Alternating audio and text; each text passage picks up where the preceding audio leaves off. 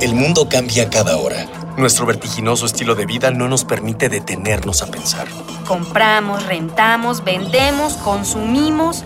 Todo lo que hacemos o dejamos de hacer tiene consecuencias para el mundo. ¿Cómo enfrentar los grandes retos de nuestra época? ¿Cómo reducir nuestro impacto en el ambiente? El Programa Universitario de Estrategias para la Sustentabilidad, pues, y Radio UNAM presentan Ambiente Puma.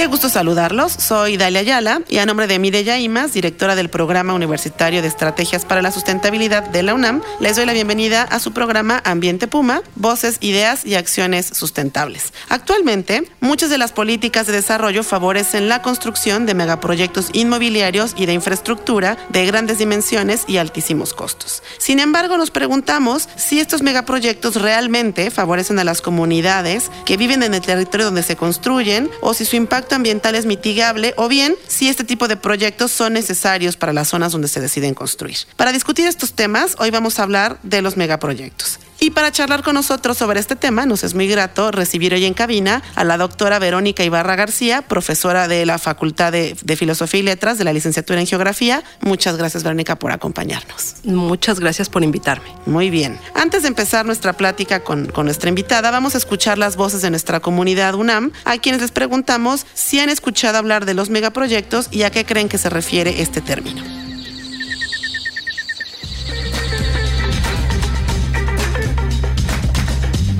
¿Has escuchado hablar de los megaproyectos? Mm, sí. ¿A qué crees que se refiere este término? Bueno, a mi parecer es un proyecto que está en toda la ciudad, que tiene un, un determinado objetivo y va para las, para, bueno, pues para exactamente este objetivo. ¿Has escuchado hablar de los megaproyectos? Sí, sí he escuchado hablar de ellos. De hecho, yo soy vecina de, de, un terreno donde están construyendo City Towers por Coyoacán y que es uno de los megaproyectos. ¿A qué crees que se refiere este término? Pues involucra vender experiencias de vida, ¿no? Como hacernos creer que no solo estás comprando una casa o, o, no solo estás yendo a una tienda, sino que estás comprando toda una experiencia de tener cierto estatus social y que te va a brindar cierta felicidad solo por el hecho de estar consumiendo ese cierto producto construcción. ¿Has escuchado hablar de los megaproyectos? Eh, sí, sí he escuchado hablar de los megaproyectos. ¿A qué crees que se refiere este término? Es un, es un concepto de, de desarrollo ¿no? que viene incluso ya históricamente en, en la idea de la, del crecimiento, hablando estrictamente económico del país.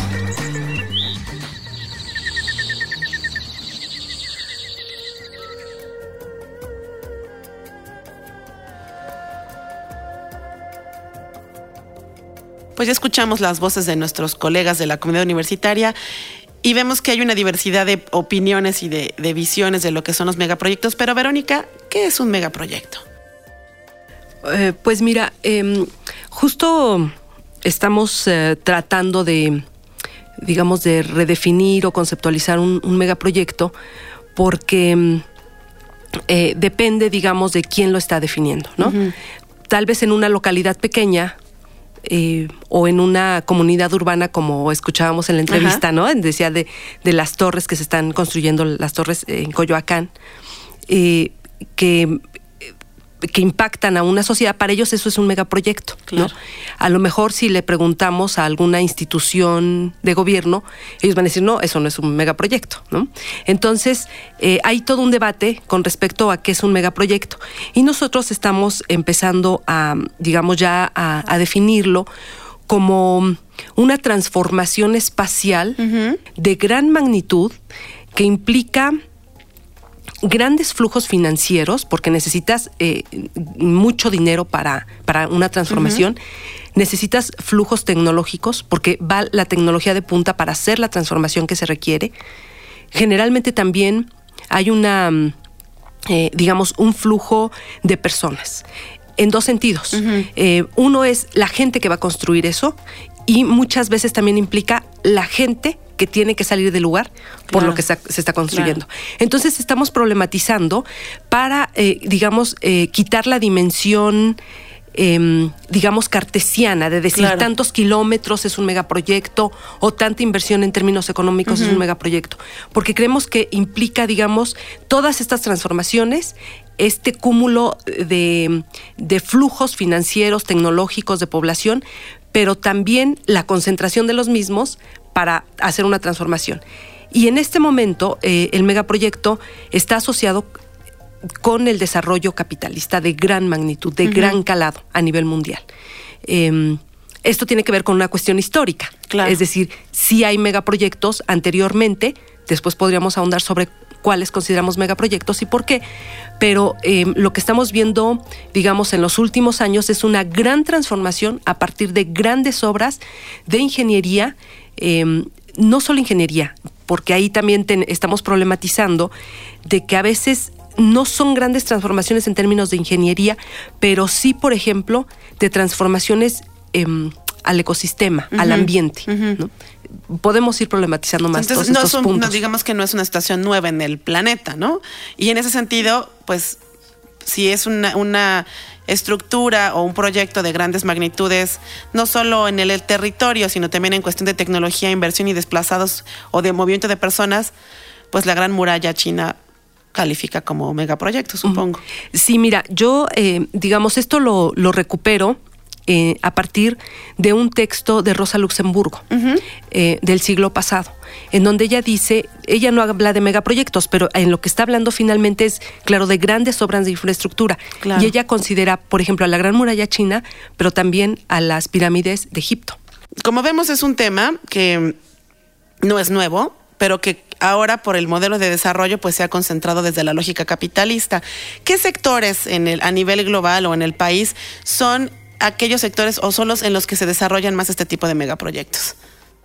Mira, eh, justo una de las cosas también que, estamos eh, indagando es que estos eh, megaproyectos ya se dan en, los tres sectores y se dan de una manera muy fuerte. Por ejemplo, desde, desde la fase podríamos inclusive hablar desde la parte de la extracción, ¿no? Por ejemplo, la megaminería, ¿no? Es, es impresionante, es impactante toda América Latina, cómo se ha desarrollado la megaminería, inclusive en aquellos países que no tienen tradición minera, ¿no? Para el caso de México, podríamos pensarlo, Bolivia, hay una tradición minera.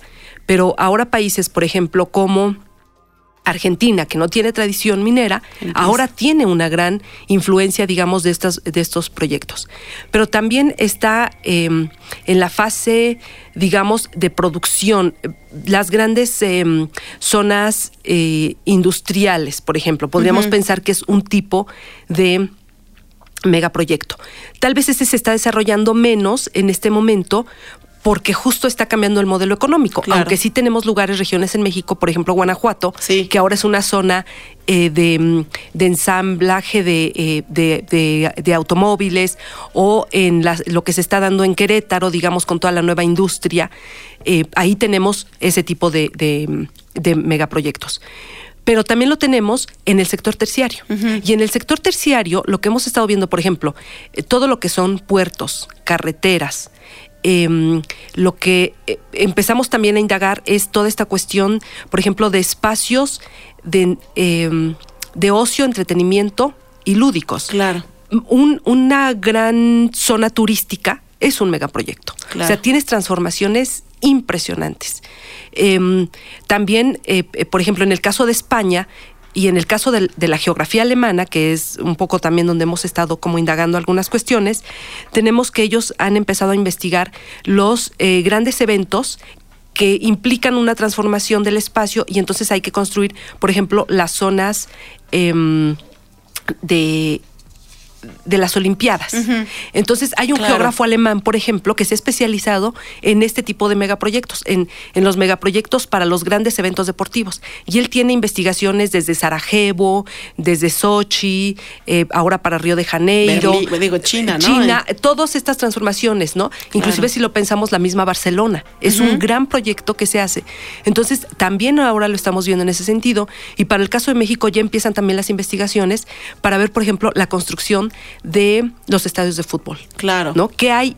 ¿Qué había antes de, esos estadios de fútbol? Y qué hay ahora, y además, cómo eso impulsa toda una transformación de corte urbano y va orientando el desarrollo urbano hacia ciertos lugares. Claro. Entonces, si nos damos cuenta, realmente el megaproyecto ahora está metido en todo el proceso productivo. ¿no? Claro. Desde la extracción, la transformación, eh, la circulación y el consumo.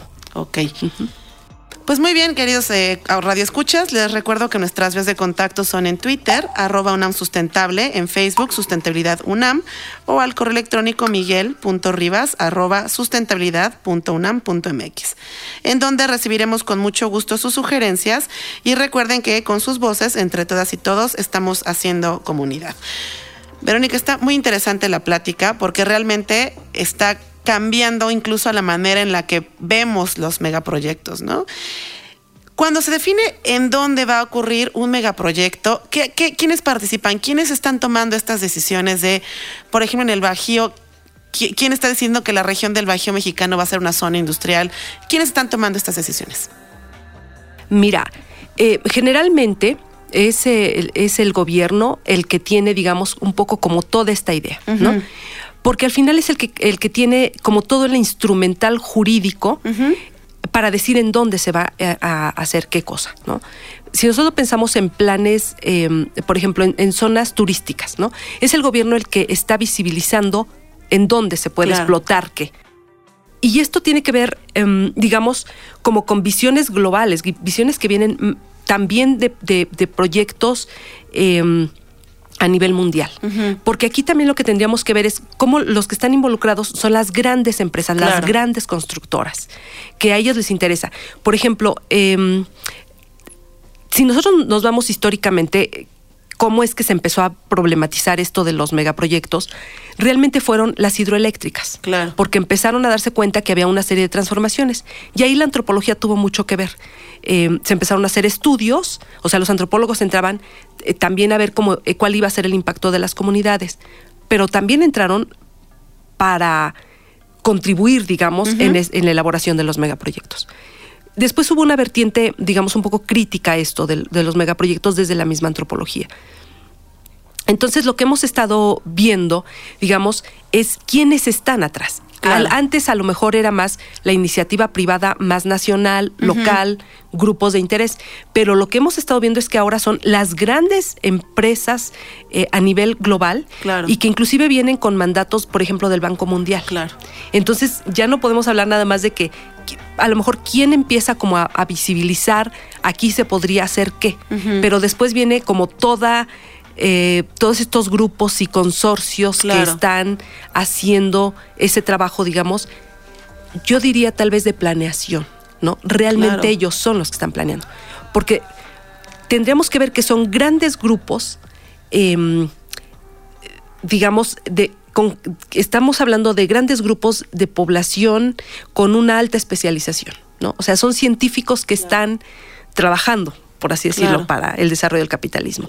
Necesitas gente especializada, por ejemplo, necesitas biólogos, necesitas antropólogos, necesitas arquitectos, ingenieros, eh, necesitas ver cuáles son todos los, eh, los desarrollos científico-técnico que te permiten cambiar, eh, por ejemplo, em, ¿qué será? Fibra de vidrio, to- o sea, Claro, todo lo que estás cambiando, claro. toda la transformación. Entonces son equipos multidisciplinarios que están siendo contratados para poder hacer esa transformación. Ok.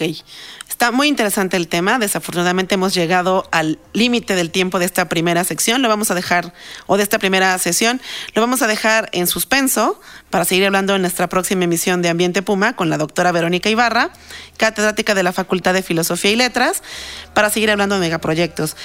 Em, de igual, bueno, quiero agradecer no solo a la doctora Verónica Ibarra por su pre- presencia en esta emisión, también al equipo de producción, a Miguel Alvarado, así como a nuestro equipo de Educación Ambiental y Comunicación, Miguel Rivas, Jorge Santos, Juan Antonio Moreno y Jorge Castellanos.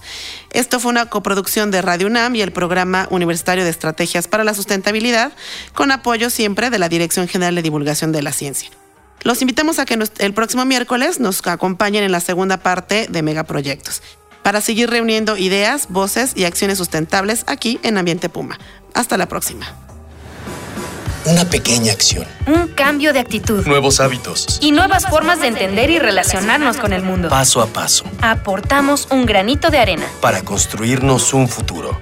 El Programa Universitario de Estrategias para la Sustentabilidad, pues, y Radio UNAM presentaron Ambiente Puma.